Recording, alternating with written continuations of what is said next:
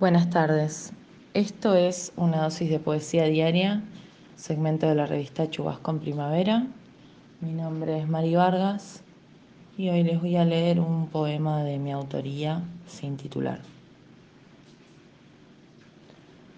Te podría nombrar en tantas cosas, pero ya no tiene sentido. La luz que entra por la cortina se apoya sobre un lunar específico en tu pecho resaltando la curva del trapecio izquierdo que gira levemente hacia mi contrario. Los ojos cerrados, la respiración profunda, la paz que te da encontrar en mi cama un refugio.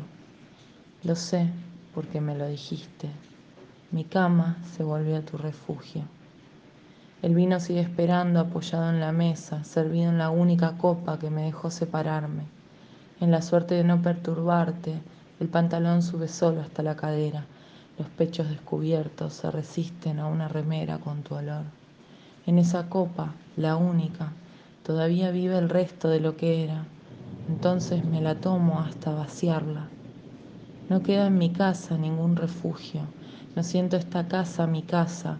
No queda en esta copa nada. Ahora te levantás ajeno de madrugada. Abrís las palmas, estiras los brazos bailan tus lunares, servís de agua a tu cara y me besás despidiéndote. Mi casa se volvió un refugio, lo sé, me lo dijiste. Mi casa se volvió ajena, lo sé, te lo dije. Me podría nombrar en tantas cosas, pero ya, ya no tiene sentido.